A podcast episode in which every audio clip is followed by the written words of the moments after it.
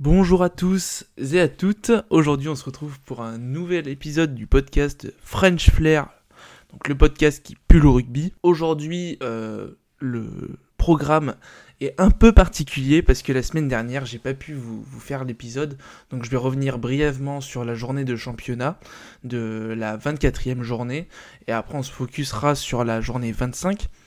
Et, euh, et après, comme d'habitude, on aura un petit focus sur un joueur de rugby qui a marqué euh, le, rugby français ou le rugby mondial. Là, le petit indice, c'est euh, que c'est un joueur du Biarritz Olympique euh, qui est très engagé dans le sport et pour le rugby en général. Je ne sais pas si ça va vous aider, mais c'est ça que je vous donne aujourd'hui. Vous avez un peu de temps pour chercher euh, de qui on parlera. Donc, on va enfin revenir sur la journée du 6 mai, donc la 24e journée du top 14. On y revient dessus parce que bah, elle a donné beaucoup de suspense pour euh, la journée 25 et euh, bah, donc pour expliquer des résultats de la journée 25, il faut revenir un peu en arrière. Donc, on a eu déjà Clermont qui s'est donné le droit de rêver à à des barrages et à une place européenne pour l'année prochaine, parce que Clermont a fait le bonus offensif face au Stade français Paris. C'était un peu la mauvaise opération pour le Stade français Paris, parce que eux étaient en quête de points pour euh, pourquoi pas revenir sur euh, le second euh, du championnat, donc La Rochelle. Ensuite, on a eu la section paloise, section paloise qui a mis 40 points à 3 face au Castre Olympique, le Castre Olympique qui s'est mis en danger pour euh, une potentielle relégation, parce qu'ils sont pas sûrs euh, de, se qualifier, euh, d'être en top 14 l'année prochaine, parce que on rappelle, derrière, il y a Pau et Perpignan qui font une, plutôt belle remontée, et, et, Brive, mais ça on en reparlera tout à l'heure. Donc la section paloise met 5 points, 5 points importants pour le maintien, et, ben, Castres a l'air d'avoir envoyé un, effectif euh, pour euh, valider son billet pour le top 14 de l'année prochaine. Euh, pour la semaine, pour la journée 25, étant donné qu'ils reçoivent chez eux. Euh, pardon. non, non, non, non, non, ils ne reçoivent pas, ils vont à Brive. Ensuite, on a eu le Racing 92, qui a aussi gagné, qui a aussi mis le bonus offensif face à l'Aviron Bayonnais. L'Aviron Bayonnais qui voit qui se voit un peu euh, éloigné euh, des places européennes, mais qui reste quand même dans la course. Euh, donc c'est pas forcément une bonne opération pour l'aviron bayonnais. Après, ils ont fait tourner leur effectif, ils ont envoyé une équipe avec beaucoup de jeunes, avec beaucoup de joueurs sur le départ l'année prochaine. Donc c'était vraiment l'occasion de leur donner du temps de jeu et, voilà, avant les, grosses échéances. Pour le Racing, c'était vraiment la bonne occasion qui, parce qu'ils marquent 5 points 5 points qui vont être très importants pour, euh, pour aller chercher une place de barragiste et une place euh, euh, à l'échelle européenne parce que on, se rappelle que les 8 premières places ne sont pas encore toutes distribuées. Donc vraiment pour les deux premiers c'est presque fait, mais pour, les 6 autres tout reste à faire. C'est vraiment un, championnat cette année avec beaucoup de suspense. Donc c'est une bonne opération pour le Racing. Ensuite, on a eu le loup rugby qui s'est fait vraiment peur. Euh, le loup rugby qui a fait une très grosse euh, euh, première période, très grosse première 20 minutes, on va dire, où il marque plusieurs essais, où il se relâche un peu. Ils perdent notamment deux joueurs, dont Léo Berdeux, qui ont manqué sur la deuxième partie du match, et les Catalans de l'USAP qui sont venus sans complexe au loup et qui font une très belle remontée et qui sont même passés devant euh, à 5 ou 10 minutes de la fin euh, du match et qui ont fait euh, vraiment peur au loup parce que si l'USAP marquait et gagnait le match, c'était la bonne opération pour l'USAP qui faisait un grand pas dans, dans, son sauvetage de fin de saison anti-relégation. Et pour le coup le loup rugby se voyait écarter dangereusement des, des, 6 des 6 du barrage et potentiellement des 8 euh, européens pour l'année prochaine. Parce qu'on le rappelle, on a deux finalistes, euh, deux clubs français finalistes des deux Coupes d'Europe. Donc ça offre deux places supplémentaires. Donc voilà, c'est euh, le loup s'est fait vraiment peur. mais reste plutôt bien placé en embuscade grâce à une bonne fin de match. on rappelle deux essais marqués en très peu de temps avant la fin de la rencontre. Dans le même temps, on avait Montpellier qui recevait Brive à domicile. Alors Montpellier qui ont très bien débuté le match et qui ont subi un retour, euh, j'allais dire, héroïque de Brive. Brive qui euh, a zioté le score de Perpignan à Lyon et qui euh, tout d'un coup s'est réveillé et, et au final fait un très très gros, très très grosse seconde mi-temps. Sans complexe là aussi pour se donner l'espoir de, bah, d'aller potentiellement chercher le 13e Perpignan au classement. Donc euh, euh, Brive qui, fait un match euh, clairement historique, référence, et qui passe devant à la toute fin du match, qui passe devant au score, et qui gagne 27 à 26 à Montpellier. Donc très grosse perf des brivistes, et gros coup dur pour Montpellier, qui rate une occasion de, de se rapprocher du centre du tableau, et pourquoi pas de rêver mieux. Et ensuite, bah, toujours dans le même temps, euh, le samedi 6 mai, on a Toulon qui recevait euh, stade, le, stade Rochelet au Vélodrome. Ils ont appelé ça un peu le match des champions parce que bon bah il y a deux finalistes euh, de l'année de l'année dernière européens qui, se rencontraient donc c'était un match délocalisé au Vélodrome. Et Toulon bah, qui qui n'est pas vraiment rentré dans le match qui fait beaucoup de fautes. Olivon sanctionné aussi. Donc euh, euh, Toulon qui perd 8 à 23, grosse opération de, du Stade Rochelet qui ont envoyé la grosse équipe. Pour mettre toutes les chances de leur côté pour remporter le match et ainsi faire euh, l'impasse sur le match de la 25e journée parce qu'on le rappelle, la semaine qui suit, c'est leur finale face au Leinster et c'est bah, un match, un des matchs les plus importants de, l'année. Donc Stade Rochelet qui réussit son pari et qui gagne Toulon 23 à 8. Donc Toulon qui ne fait même pas le bonus défensif, euh, c'est pas la bonne opération pour, euh, pour le RCT qui souhaite euh, se qualifier dans les 8. Donc tout ça, ça nous donne... Enfin, je vois encore que j'ai oublié le stade toulousain. Alors oui, les supporters, je ne vous ai pas oublié. Les aficionados du, stade toulousain. Donc stade toulousain qui gagne, donc ça c'était dimanche, qui gagne face à l'Union Bordeaux-Bègles 31 à 17, qui ne laisse pas le bonus défensif à Bordeaux. Bordeaux qui a fait plutôt un, match euh, complet. Un match, euh, bon, ils ont fait beaucoup de, de, fautes, et c'est ça qui leur fait perdre. Hein. Donc euh, Bordeaux qui devait, qui devait marquer des points pour, pour valider son billet pour les barrages et une place européenne, et ben ça sera partie remise pour l'UBB. Et pour le coup, le Stade Toulousain qui fait la bonne opération et qui reste premier, euh, premier du championnat à l'issue de cette journée. Donc tout ça, ça nous donne euh, Toulouse et La Rochelle pour l'instant 1 euh, et 2 qualifiés d'office pour les demi-finales. Ensuite, on a stade, le Stade français 3e, Racing 4e, Lyon 5e, Bordeaux 6e qui viennent compléter, qui participeront eux au barrage. Ensuite, à la 7 place et à la 8 place, donc qualificative pour euh, l'Europe l'année prochaine, on a Toulon et Bayonne. Et en queue de peloton, 9 et 10e, donc un peu le ventre mou du, classement, on a Clermont 9e, Montpellier 10e. Et euh, ensuite, on a Castres qui est 11e, Pau euh, qui est en difficulté, qui n'est pas encore n'est pas encore sûr euh, du maintien en top 14 de, la zone rouge de la, de la relégation. Pau qui est 12e, Perpignan qui est 13e avec 39 euh, points, donc euh, ils peuvent toujours revenir sur les deux derniers matchs si Pau ne, fait pas le boulot, et Brive qui est 14e en clos de peloton avec 35 points, mais qui a toujours l'espoir de revenir sur Perpignan dans les prochaines journées. Donc tout ça c'était pour la journée 24. Donc j'ai dit que j'y revenais brièvement dessus. J'ai quand même passé un peu de temps, mais c'était pour bien comprendre euh, les enjeux de la, de la journée 25. Donc maintenant, bah, on va pouvoir parler de, la journée 25. Euh, les matchs importants, ça a été euh, Perpignan qui reçoit Toulouse.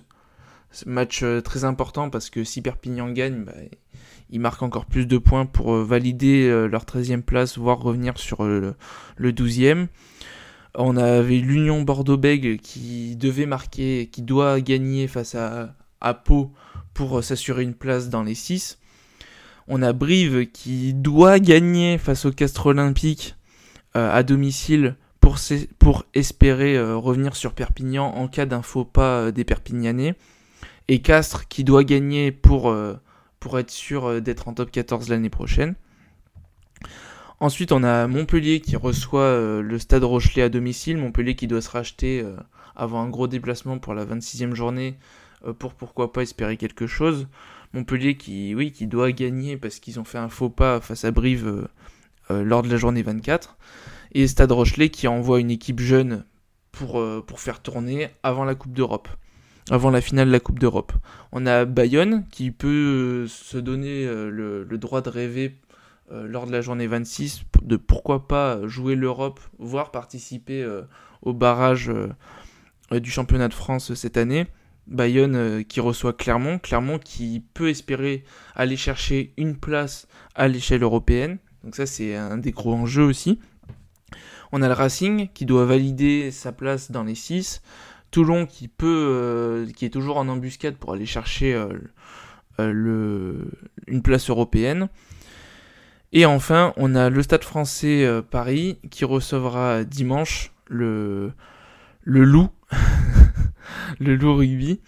et le match est hyper important pour valider la troisième place, signe d'un barrage à domicile. Donc et le loup aussi qui doit valider une place pour le, pour le barrage. Donc que des, que des matchs en jeu, euh, ça annonce une journée 25 croustillante. Et, euh, et ben maintenant on va passer aux résultats. Perpignan se sauve de 5 points de justesse face à Toulouse. Toulouse qui a, qui a envoyé une équipe euh, plutôt solide avec notamment des internationaux. Ils ont quand même fait souffler plusieurs joueurs. Perpignan qui valide, donc euh, gros match des Perpignanais. Perpignan qui, bah, qui coupe un peu euh, l'herbe sous le pied euh, de, Brive lors de cette journée. Ensuite, on a, on a Pau qui a pris une raclée à Bordeaux. raclée, je pèse mes mots, 28-0. En soi, c'est peu représentatif de la rencontre, je trouve avec des essais plutôt répartis sur l'ensemble du match. Donc euh, ça n'a pas marqué à tout va, juste euh, Bordeaux qui fait le bonus offensif et euh, bah, qui valide une place dans les 6. Ensuite, on a eu Bayonne, pardon, Pau qui se met en difficulté avec Perpignan, du coup, qui assure des points et qui revient. Je, je, vous dirai tout à l'heure, mais il y aura un enjeu pour la 26e journée. Ensuite, on a Bayonne, Bayonne qui s'est fait vraiment peur à domicile pour leur dernière à domicile. Euh, qui recevait Clermont.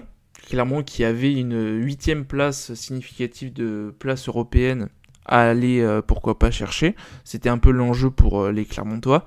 Et Bayonne qui est mené pendant une grosse, une grosse période et à partir de la 65e minute, les, les, Clermontois ont été vraiment en difficulté. Bayonne s'est remis à jouer et Bayonne passe devant à la toute fin et gagne 21-18. Donc c'est cruel pour les Clermontois, mais encore une fois, ils ils n'ont pas pu, euh, n'ont pas su valider euh, et, enfoncer le clou. Euh, ça leur est arrivé plusieurs fois cette saison, et c'est dommage. Par contre, pour Bayonne, c'est significatif de, rêve cette rencontre parce que bah, c'est potentiellement, bah, déjà c'est sûrement une place européenne l'année prochaine, et potentiellement la course au barrage qui continue pour leur dernier match. Donc ça sera un peu le challenge à aller chercher. Pour le coup, c'est cette journée, c'est aussi Brive qui vient euh, perdre tous ses, tous ses espoirs suite à une défaite à domicile face au Castre Olympique. Brive qui euh, ont perdu euh, plusieurs joueurs au fur et à mesure de la rencontre. Donc on a quand même eu les Brivistes qui ont tenu et qui, se sont arrachés jusqu'au bout. Mais Brive qui, pareil, n'arrive pas à concrétiser, qui perd de 3 points. Donc c'est cruel. Mais euh, c'est une victoire du, Castre Olympique euh, à Brive. Et Castre, du coup, qui vient valider son billet pour euh, le top 14 l'année prochaine. Donc, Donc c'est un peu cruel parce que bah, Castres trouve le bonheur d'aller chercher sa, place pour le top 14 l'année prochaine. Et Brive qui, bah, qui sombre complètement sans espoir à l'issue de, de, la, de, la, de la 25e journée pour la 26e journée. Montpellier qui fait le taf à domicile face euh, à La Rochelle. La Rochelle qui a envoyé une équipe B euh, pour, euh, bah, pour faire souffler son, son groupe qui jouera la finale européenne samedi. Et bah, une équipe B, mais qui a quand même marqué, qui a fait un gros retour au milieu du match, qui a fait douter les Montpellierins avant que ceux-ci arrivent à, marquer de nouveau. Donc euh, Montpellier qui marque euh, et, je vous dirai tout à l'heure ce que ça fait au classement. La Rochelle qui pour le coup ne fait pas de bonus défensif, euh, qui est passé de peu, mais qui pour le coup arrive quand même à valider son billet dans les deux premiers du championnat de France pour, pour des, une place directement en demi-finale du top 14 suite à un peu une désillusion du stade français. Le Racing, le Racing, alors euh, pour le Racing, c'est vraiment la bonne opération. Il recevait euh, le RCT, le RCT qui a envoyé une équipe euh, qui ont fait tourner avec beaucoup d'espoir sur la feuille de match, beaucoup de joueurs pareil qui, qui quittent le club à l'issue de la, de la saison. Le Racing qui marque 43 points et qui met le bonus offensif face au RCT. Donc ça c'est la bonne opération parce que le Racing avec, euh, avec cette performance, eh ben, il valide une place euh, de barragiste, il, il, valide une place de barrage. Après, euh, tout, tout, ça, tous les, barrages à domicile, etc., ça va être vraiment l'enjeu de la 26e journée, donc du multiplex. Le dimanche, on avait le dernier match de cette journée qui se déroulait. C'était le Stade français qui recevait Lyon. Alors, Stade français, ils avaient encore pour ambition bah, de, de, revenir sur La Rochelle. Et c'est chose pas faite, puisque le, le Stade français fait le match nul face à, Lyon. Lyon qui venait avec les crocs à Paris, parce que un bon résultat leur permettait euh, d'accrocher euh, pourquoi pas une place de barragiste et éventuellement une place de européenne pour l'année prochaine. On, rappelle que Lyon s'est fait peur la semaine dernière et du coup s'est donné le droit de rêver et euh, doit aller chercher une place européenne pour pouvoir jouer soit la, la, Champions Cup l'année prochaine. Donc Lyon qui a fait le job et qui part avec deux points du stade français. Lyon du coup qui aura beaucoup de choses à jouer pour la dernière du championnat, donc euh, la 26e journée, et Stade français bah, qui euh, doit valider une place de barragiste à domicile pour cette dernière journée. Donc tout ça, ça nous donne le classement suivant. Toulouse en premier avec 76 euh, points. La Rochelle avec 74 points. Donc ça, ça peut être aussi un enjeu de la 26e journée. Parce que Toulouse reçoit, bon, ils reçoivent Brive qui n'aura plus plus euh, de d'enjeu euh, dans cette fin de championnat, dans cette fin de saison. Par contre, La Rochelle recevra le Stade français, et si La Rochelle gagne de beaucoup, eh ben c'est potentiellement une première place, donc ils pourront choisir la date de leur demi-finale euh, s'ils le souhaitent. En barragiste, pour l'instant, on a Stade français qui est troisième, suivi du Racing, quatrième. En, fin de barrage, on a Bordeaux-Bègle qui est cinquième, Lyon euh, Lyon qui est sixième, et euh, très peu d'écart entre le troisième qui a 66 points et le sixième qui a 62 points. Donc Lyon ne peut pas revenir sur le stade français. En revanche, il y a la possibilité de Bordeaux qui aille chercher une, une, place, euh, une place de barragiste à domicile. Donc ça, c'est, vrai, ça va être un enjeu de la, de la journée prochaine. Et ensuite, on a Bayonne qui peut faire l'exploit et aller euh, chercher une place de barragiste. On a Toulon qui devra défendre sa place euh, de d'Europe l'année prochaine et peut-être bah, s'ils gagnent la, finale de la Challenge Cup ils auront une place ça va être un, bon dernier match de championnat pour Toulon euh, quoi qu'il arrive donc Toulon qui est 8ème Bayonne qui est 7ème Montpellier 9ème Montpellier qui n'a plus euh, d'enjeu. Si, qu'il y a un enjeu, pardon, de, de place européenne à aller chercher l'année prochaine. Montpellier qui, euh, qui ne pourra pas être dans les barrages et qui euh, n'est plus en course pour un titre de champion d'Europe dans l'une des deux Coupes d'Europe. Ensuite, on a Castres qui s'est qualifié, qui est dixième. Et enfin, en fin de classement, on a Clermont qui est 11e. Clermont qui est assuré de, top 14 l'année prochaine, hein, comme Castres. Par contre, on a Pau qui est 12e. Et Pau, bah, ils se font peur parce que Perpignan, s'il marque plus de 5 points, enfin s'il marque euh, le bonus offensif et donc 5 euh, points lors du prochain match, et que Pau euh, ne gagne pas, bah, c'est Pau qui jouera le barrage de relégation. Donc, euh, donc voilà, ça c'est quelque chose à retenir. Ça va être l'un des enjeux euh, de la 26e journée.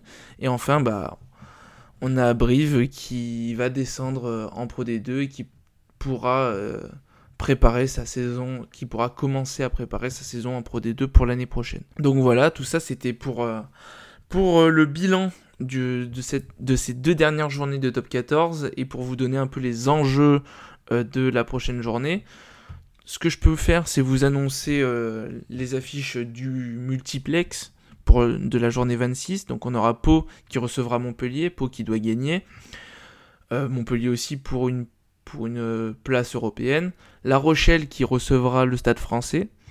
On a Toulon qui recevra Bordeaux. Toulon qui doit s'assurer en cas de défaite de phase finale de Challenge Cup de finale de Challenge Cup une place européenne qui reçoit Bordeaux. Bordeaux qui peut aller chercher euh, une place de barragiste à domicile. Donc ça, ça va être un peu l'enjeu.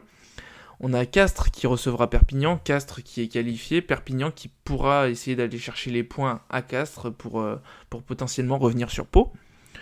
Ensuite, on aura Clermont qui voudra finir en beauté face au Racing. Et euh, à domicile, hein. on a Lyon qui recevra Bayonne. Lyon peut aller chercher une place, euh, une meilleure place de, barragiste. Bayonne qui peut aussi rentrer euh, et faire euh, capoter la fête de Lyon, qui peut rentrer en tant que barragiste s'il si, gagne à Lyon. Et enfin, on aura Toulouse qui voudra finir en beauté euh, la 26e journée de top 14 face à Brive. Brive qui voudra aussi euh, envoyer du panache pour leur dernier match en top 14 avant de basculer sur la Pro D2. Et maintenant, ce qu'on peut faire, c'est basculer sur la Pro D2 parce que ce sont les phases finales actuellement de, la Pro D2. Donc on a eu euh, quelques beaux barrages et qui vont nous permettre de, de connaître les quatre, les quatre prétendants à la montée en top 14 l'année prochaine. On rappelle que le champion de Pro D2 monte d'office en top 14 et le second, donc perdant de la petite finale, euh, jouera euh, le match euh, face au candidat à la relégation du top 14. Donc le 13e du championnat actuellement c'est Perpignan. Donc ces quatre joueurs, ces quatre équipes qui se, sont rencontrées pour, pour une place en demi-finale, c'était Nevers face à Vannes. Vannes qui a sorti un très gros match, qui gagne 20 à, 17 sur la pelouse de Nevers. C'est vraiment la surprise. Donc Van qui va rencontrer pour, euh, pour la demi-finale de la Pro D2. Et on a Agen qui a perdu sur la pelouse de Mont-de-Marsan. Mont-de-Marsan qui rencontrera le FCG. Donc on connaît actuellement euh, le, les quatre prétendants, c'est-à-dire euh, Oyonnax qui finit premier du championnat, euh, le FCG Grenoble qui est deuxième euh, un peu de loin mais distancé par, euh, par mais qui est deuxième du championnat. Et enfin on a Vannes et Mont-de-Marsan qui, bah, vont prétendre aux demi-finales face aux deux premiers clubs énoncés. Donc ce sont ces, ces quatre clubs qui potentiellement joueront en top 14 l'année prochaine. Maintenant c'est le temps du zoom sur la légende. Alors la légende, je vous ai dit que c'était un joueur euh, du Biarritz Olympique, un, ancien joueur du Biarritz Olympique, euh, qui est très engagé euh, dans la vie pour le rugby et bah, pour les associations. Hein. Il est d'ailleurs reconnu pour ça. Et, ben, je peux vous donner un autre indice, c'est qu'il n'a pas fait toute sa carrière en France. Alors les aficionados du rugby, je pense qu'ils ont trouvé de qui je parle. Potentiellement non, mais c'est pas grave, vu qu'on va le dire tout de suite. Il s'agit, attention messieurs, mesdames, de Serge Betsen. Serge Betsen, le troisième ligne international de l'équipe de France. Donc Serge Betsen, également appelé Serge Betsen Chua, est né le 24 mars 1974 à Kumba, dans la région anglophone du sud-ouest du Cameroun. Donc euh, Serge Betsen, il parle anglais avant de parler français, ce qui peut influencer euh, d'ailleurs quelques, quelques choix dans sa carrière. Serge Betsen, il est élevé dans son pays natal par sa grand-mère. Donc sa mère est partie en France. Au décès de cette dernière, donc euh, à cette date-là, il a 9 ans, il rejoint sa mère à Clichy, en France, donc dans les Hauts-de-Seine, et ce en 1983. Ce n'est qu'à 12 ans qu'il va prendre euh, sa première licence de rugby, qui va donc commencer à jouer au rugby. C'est en 1986 au sein du club du CS Clichy. À cet âge-là, il arrive et il a déjà un plutôt beau gabarit, euh, il a beaucoup de qualités techniques. Et c'est la raison qui, qui fait qu'il va commencer à jouer en troisième ligne. Un peu plus tard, euh, il va déménager au Pays Basque parce qu'il a été recruté par le Biarritz Olympique. Donc du coup, il va déménager au Pays Basque pour étudier au lycée sport-études René Cassin de Bayonne. Et euh, bah, c'est un peu le comble parce qu'il intègre le Biarritz Olympique. Donc euh, les deux villes, les deux villes un peu rivales, qui, en général donnent de beaux derbies, bah lui il va étudier dans une et jouer pour l'autre. Donc en cette même année, 1992, il intègre le Biarritz Olympique. Il a alors 18 ans. Donc il arrive au Biarritz Olympique euh, en espoir et euh, rapidement après, en 1994, il intègre l'équipe première du BO. Donc il a rapidement percé. Donc rapidement après, en 1994, il va intégrer l'équipe première du Biarritz Olympique. Donc ça veut dire qu'il a quand même euh, rapidement percé et il a rapidement fait ses preuves pour pour aller jouer avec les pros quoi. Avec le temps, il va commencer à s'imposer au sein de son club, à jouer de plus en plus de matchs, à avoir un rôle de plus en plus important et logiquement, il commence à intriguer et à taper dans l'œil euh, des sélectionneurs. C'est à 23 ans qu'il connaît sa première cape internationale avec l'équipe de France. C'est le 22 mars 1997. Il joue contre l'équipe d'Italie à Grenoble en Coupe FIRA. Donc la Coupe FIRA, c'est euh, un challenge euh, européen, en quelque sorte, euh, qui, qui vient suppléer le tournoi Destination. Voilà, c'est un premier match contre l'Italie. Et c'est un peu la coupe, c'est un peu le tournoi bis de l'époque, avec toutes les équipes européennes. C'est un challenge qui, qui fait un peu office de test match, etc.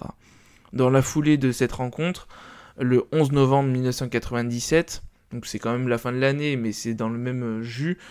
Il va jouer avec les Barbarians français contre euh, l'Afrique du Sud à Biarritz. Donc ça c'est aussi un match international et euh, qui est important parce qu'il joue chez lui à Biarritz, sa ville de cœur, et c'est une première victoire. Donc c'est les Bahabas qui vont gagner contre l'Afrique du Sud 40 à 22. Ça restera un grand souvenir de, de Serge Betsen. Deux ans plus tard, en 1999, il va participer à la tournée des Barbarians français en Argentine. Donc là, on, peut s'apercevoir que ça, il commence à coller avec le niveau international, mais pas tout de suite avec euh, l'équipe euh, de France euh, A, on va dire. il va jouer beaucoup avec les Bahabas, il a vraiment l'esprit Bahabas, il est aimé pour ça, et c'est pour ça qu'il bah, va répéter les expériences avec cette équipe. Donc lors du premier match de cette tournée en Argentine, en 99, euh, il est remplaçant contre le Buenos Aires Rugby Club.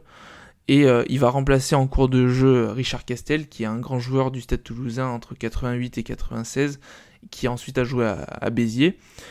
Et donc bah, il va le remplacer, et c'est une pointure euh, du, du, rugby à son poste, hein, Richard Castel. À ce moment-là, il, était il était titulaire indiscutable en troisième ligne, et donc c'est c'est un peu une passation de flambeau. Et euh, les Babas, bah, ils vont s'imposer ensuite un 52 à 17, enfin, à l'issue de la rencontre face à, Buenos Aires Rugby Club. Et au second match, pour le coup, il va être titulaire contre les Barbarians sud-américains euh, dans un match qui s'est disputé à La Plata. Serge et l'équipe de, des Bahamas français, ils vont sortir un très très gros match et vont gagner 45 à 28. Ça, ça va être un des matchs, euh, entre guillemets, référence de, Serge Betsen.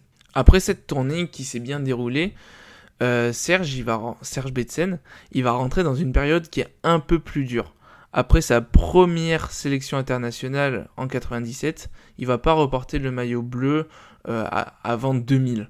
Donc pendant ces trois ans, il va s'étoffer physiquement, il va continuer à marquer de son empreinte euh, le club de, du Biarritz Olympique. En 2000, après euh, s'être fait de nouveau remarqué par les sélectionneurs, il va être appelé pour le tournoi Destination 2000. C'est un peu la consécration parce que c'est la première compétition euh, à enjeu pour Serge Betsen euh, avec le 15 de France. Dans cette compétition, il va être remplaçant à deux reprises contre le Pays de Galles et contre l'Angleterre. Donc ça, ça va être euh, ses premières apparitions avec le groupe France. Pour le coup, pendant les, ces trois ans, ce n'est pas un coup d'arrêt dans sa carrière. En effet, Serge Betsen évolue prend en physique et en maturité, et il commence à apparaître sur la feuille de match euh, logiquement en 2001, où il sera dans le groupe France à quatre reprises en tant que remplaçant. Donc il met son temps à percer, mais par contre, le, l'évolution, son évolution à lui, sa progression est, est vraiment présente. Donc c'est très encourageant pour lui. Au cours des années suivantes, donc à partir de 2002, il s'impose réellement comme titulaire au poste de numéro 6, donc de troisième ligne L, au rôle un peu de, gratteur, on l'appelle d'ailleurs le, sécateur, mais ça on y reviendra. Il finit même, donc euh, le tournoi de 2002, meilleur marque, deuxième meilleur marqueur français, il marque trois essais, et euh, on peut noter que cette année-là, il, fera l'un de ses matchs référence contre l'Angleterre, face à un certain Johnny Wilkinson. C'est un mauvais souvenir euh, pour, Johnny Wilkinson, la rencontre avec Serge Betsen d'ailleurs. À la suite de ce tournoi, c'est un tournant dans la carrière de Serge Betsen. Parce qu'il va enchaîner euh, les sélections en équipe de France, en 15 de France, et il participera logiquement au tournoi suivant en titulaire indiscutable au poste de troisième ligne. C'est l'année l'année de l'évolution ça marque vraiment un tournant parce que avant on se posait la question, maintenant on ne se pose plus la question d'aligner en, titulaire euh. C'est aussi un, tournant dans sa carrière euh, en club parce que euh, entre 2000 et 2007, c'est vraiment des belles années pour Serge Betsen. En effet, il est sacré champion de France avec le Biarritz Olympique à trois reprises en 2002 et 2007 et 2006 également. en 2002, euh, c'est pour ça que je vous dis que c'est une année de tournant dans sa carrière, c'est qu'il va être sacré meilleur joueur français du championnat, donc euh, pour, pour ses faits de match avec le Biarritz Olympique. Donc il reçoit l'Oscar du Midi Olympique. Et par contre, en 2005, ça c'est l'une de ses blessures graves, c'est qu'il va subir un, traumatisme maxillofacial gauche lors d'un match à Toulouse. Pendant ce match, il, avait vraiment fait un gros gros travail et il reçoit une euh, vibrante standing ovation euh, de la part du public, donc c'est une marque de respect hein, euh, pour le joueur qui est en train de, devenir Betsen. En 2007, logiquement, il va participer à la préparation de la Coupe du Monde. Donc dans le cadre de la série de, matchs de préparation en équipe de France, pour la Coupe du Monde, il va être nommé capitaine contre l'équipe du Pays de Galles. Donc ça, c'est aussi euh, l'un des tournants. Donc en fait, on voit un peu l'évolution de Serge Betsen. Serge qui euh, va commencer à, affirmer sa présence en équipe de France en 2002 et qui va continuer à progresser, à mûrir au sein de ce groupe jusqu'à la consécration ultime, le, rôle de capitaine euh, de, l'équipe de France pour, pour la Coupe du Monde 2007 à, ce moment-là, il est, ça le transcende et il est également nommé homme du match après une victoire 34 à 17 euh, au Millennium Stadium, donc quelque chose euh, de plutôt rare, hein, qui est quand même difficile à faire. Donc je vous passe un peu euh, les, certains détails. Bon, il jouera la, demi-finale perdue face à l'Angleterre en 2007. donc l'Angleterre qui, jouait un match sous la pluie et qui ça n'a pas plu à l'équipe de France, mais c'est un, match dans lequel Serge Betsen bah, a été plutôt bon avec des grosses stats au plaquage, mais bon, c'est perdu. Donc bah, il est demi-finaliste comme l'équipe de France à ce moment-là. En janvier 2008, donc un peu après la Coupe du Monde, il va décider de mettre un terme à sa carrière internationale. Il compte alors 63 sélections donc c'est quand même euh, un gros pilier pour vous dire, c'est un peu la même échelle que, que un Aldrit actuellement. Alors Aldrit a moins de, sélections, mais, euh, mais c'est un peu le, même statut qu'il a. Pas forcément capitaine, Aldrit, mais qui est vraiment un des leaders de devant et qui est irréprochable actuellement. Bien qu'il se rapproche euh, de l'encadrement, il va quand même regretter en quelque sorte sa décision. Parce qu'en 2009, il va essayer de négocier pour euh, faire un retour sur la scène internationale, mais euh, ça ne marchera pas, il ne rejouera pas en bleu après, euh, après 2008. Ça va être un peu l'ouverture à l'international pour Serge Betsen, étant donné qu'il a signé entre 2008 et 2012 au London Wasp, donc un club qui a fait faillite actuellement, et, euh, donc bah, London Wasp qui, euh, bah, qui va permettre à Serge Betsen de finir sa carrière et il reviendra quand même en 2012 pour un match de jubilé euh, dans son club de cœur qui est le Biarritz Olympique. Pour moi c'était important de, de, vous parler de Serge Betsen parce que bah, je vais vous le montrer maintenant. Serge Betsen c'est quand même quelqu'un qui a été énorme sur le terrain, un vrai leader sur le terrain, mais qui a aussi qui est aussi un leader dans la vie de tous les jours et qui fait beaucoup pour le rugby, pour sa promotion et, euh, et pour les autres aussi. Il cherche vraiment à développer par le sport. Euh, le sport est vraiment important pour lui. Il cherche à développer euh, les autres par, par son action, par le sport. Donc ça c'est vraiment quelque chose qui est intéressant chez Serge Betsen.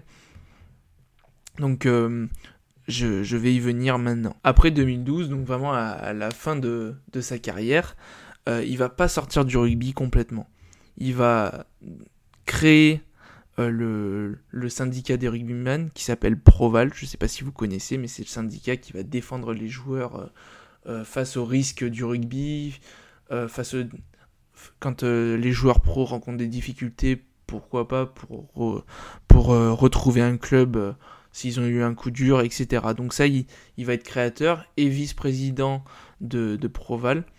Donc ça, c'est quelque chose qui fait bah, pour protéger euh, les joueurs pros et qui participent vraiment au développement, à la structuration du rugby français. Serge Betsen, il fait aussi partie du collectif des, des champions de la paix euh, de Peace and Sport parce qu'en 2008, donc il est encore en activité à ce moment-là, bah, il va gagner euh, le, prix du, de, l'athlète qui représente le mieux and Sport, donc le, le, sport et la paix, donc vraiment la paix par le sport. Et ça c'est un gros titre parce que ça vient refléter son engagement dans, le, dans la, la, présentation, la promotion du rugby au Cameroun euh, pour sortir bah, les Camerounais de la précarité et, et les, éduquer, si ce n'est pas, pour, pas forcément euh, pour les aider à percer dans le rugby. Hein. C'est vraiment rugby école de la vie pour aider euh, les, les, pays pauvres. Il n'oublie pas d'où il vient. Et à la fois, j'ai aussi envie de vous dire, Serge Betsen, euh, il reste quand même un, avec un pied dans le rugby. En 2012, donc au même moment où euh, il euh, crée Proval et où il arrête sa carrière, il va quand même prolonger dans, le, dans le monde du rugby pro parce qu'il va devenir entraîneur de la défense du, du club anglais des London Scottish. Donc à, à, ce moment-là, c'est une nouvelle cap qui, qui l'endosse euh, et, donc il va donner entre guillemets son, talent euh, aux, autres. il va essayer de tirer vers le haut euh, des joueurs, des joueurs du London Scottish. En 2013, il s'arrête jamais, hein, Serge Betsen. Bon, c'est entre 2012 et 2014, mais bon, vous m'avez compris. Il va créer une association qui s'appelle les French Legends. Et cette association, elle va permettre à des joueurs qui ont marqué, des sportifs qui ont marqué euh, le, monde du sport de participer à des matchs caritatifs euh, pour lesquels il y aura une levée de fonds et cette levée de fonds euh, légués à d'autres associations. Donc une association en fait de, sportifs retraités qui continue à donner des, des matchs d'exhibition pour les autres en fait. En 2015, il va créer la Serge Betsen Rugby. C'est une association, c'est un programme de coaching de rugby pour les jeunes de Londres. Donc il reste attaché à Londres, hein, vu qu'il est toujours entraîneur. Et euh, Serge Betsen et euh, les membres de cette association va proposer différentes activités euh, en partenariat avec des écoles françaises de Londres, donc les, lycées des expats, etc. Il va leur permettre bah, un coaching dans le rugby. Et les, les jeunes qui suivent cette cette association ont la possibilité de suivre des cours de rugby dans le cadre de, l'EPS ou des activités extrascolaires. Donc ça, ça va permettre un gros développement du rugby euh, là-bas. Et euh, bah, c'est une, autre super action de, de Serge Belsen pour le rugby en général. En 2016, il va faire des essais en tant que consultant pour SFR Sport. Et donc bah, ça, c'est encore une nouvelle cape, hein, parce que après l'avoir joué, après avoir joué au rugby, après avoir transmis le rugby, il va transmettre autre chose puisque c'est des émotions aux téléspectateurs de, SFR Sport 2. En 2017, il reçoit, là c'est vraiment la consécration en, tant que citoyen parce qu'il va devenir euh, détenteur de la Légion d'honneur pour ses œuvres caritatives. On continue à dire que, bah, c'est un grand homme, hein, il fait énormément pour le rugby. Et euh, récemment, en 2021, il devient entraîneur de la défense de Rouen Normandie Rugby, qui est actuellement pensionnaire de Pro D2, et il y est toujours. Donc, euh, eh ben, il est entraîneur de la défense, chose qu'il sait très bien faire, parce que maintenant je peux terminer avec la petite anecdote, c'est que on le surnommait sécateur. Je ne sais pas s'il y a beaucoup de gens parmi vous, parmi euh, vous tous qui m'écoutez encore, qui euh, lisent la BD, la célèbre BD de rugby, les rugbymen mais il y a un troisième ligne qui s'appelle sécateur. Et ben ce personnage, c'est un peu euh, la petite référence euh, à tous ces... Enfin, au fait de gloire de, Serge Betsen, la petite référence à Serge Betsen dans le rugby. Parce qu'on peut le voir, hein, il ressemble quand même euh, plutôt à notre troisième ligne chérie, Serge Betsen. Donc voilà, c'était la petite anecdote, c'est qu'il a fortement inspiré le, personnage sécateur de la BD des rugbymen. Voilà, voilou. Bon, bah maintenant, ce que je peux vous dire, c'est que c'est la fin de ce podcast. Merci à ceux qui m'écoutent encore euh, actuellement. Vous êtes arrivés à la fin de, ce supplice. Maintenant, bah, je peux que vous demander un, petit service qui vous demande pas beaucoup de temps, mais moi qui m'aide énormément. C'est vraiment de vous abonner, euh, de partager euh, le, podcast à deux ou trois personnes. Hein. C'est, pas beaucoup pour vous, mais c'est énormément pour moi. Et enfin, eh ben, c'est de, liker, de commenter et d'attendre avec impatience le prochain podcast. Voilà, je vous embrasse tous. On se retrouve la semaine prochaine.